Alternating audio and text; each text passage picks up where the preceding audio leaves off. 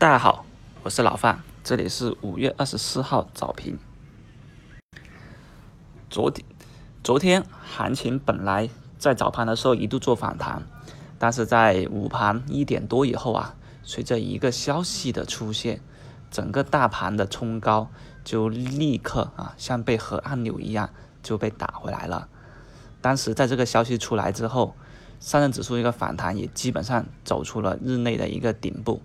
然后尾盘就一路的单边下跌，最终啊，大盘也是再度回探区间底部这边去运行。那当时主要是讲的是什么呢？就是讲股指期货放松的问题。那股指期货这个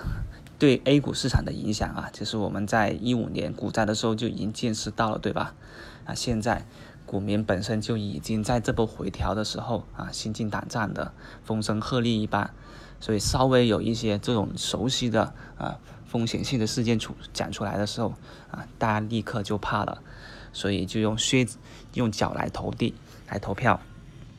而这反弹以后呢，实际上也能够看出当前资金的一些抵抗。哎，昨天的反弹呢，只是重新回到区间底部。首先，底部没有跌破；其次，这回调以后。整个指数都已经走出一种底背离的形态，那底背离的形态呢，也就是一种技术性的抵抗。当市场的资金看到一些机会的时候呢，啊，又有一些底背离技术面的支撑，那很可能啊，就已经在准备了子弹，就等着一些信号的发射，从而去参与而已了。那早盘，今天的早盘呢，以这种苗头强不强烈呢？我们先来看一下盘面，首先。平安、招行在早盘就已经开始展开反弹，券商也蠢蠢欲动，像长城证券，但是呢，还需要一个券商的拉板，从而啊去奠定这一个券商启动的这么一种信号，没有拉板就没有起到一个振臂一挥的这种效应呐。当然了，其他的板块已经在早盘啊有一些明显的活跃气息了。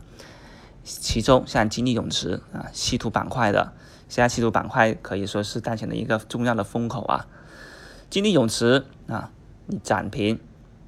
那英诺华低开以后重新的拉红，这都看到啊，资金目前在稀土板块里面的一个追逐，已经算是啊放弃了这种啊可能性的一些风险，也就是呢敢于参与进来，也就代表了这些强势的资金，最近的一些游资。都已经认可当前去抄底的这么一个啊机会，就算啊，就算大盘再跌破当前的一个支撑位，也就两千八百四十点，其实呢，背离的出现也就意味着这种跌破都只是假象而已。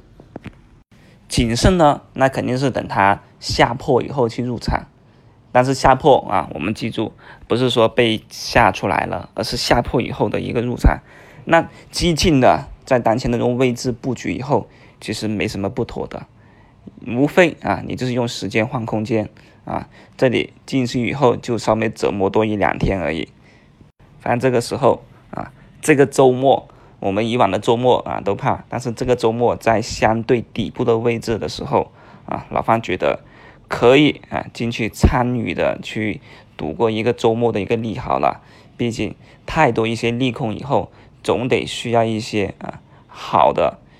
刺激的消息，去让我们来做一个反扑，对吧？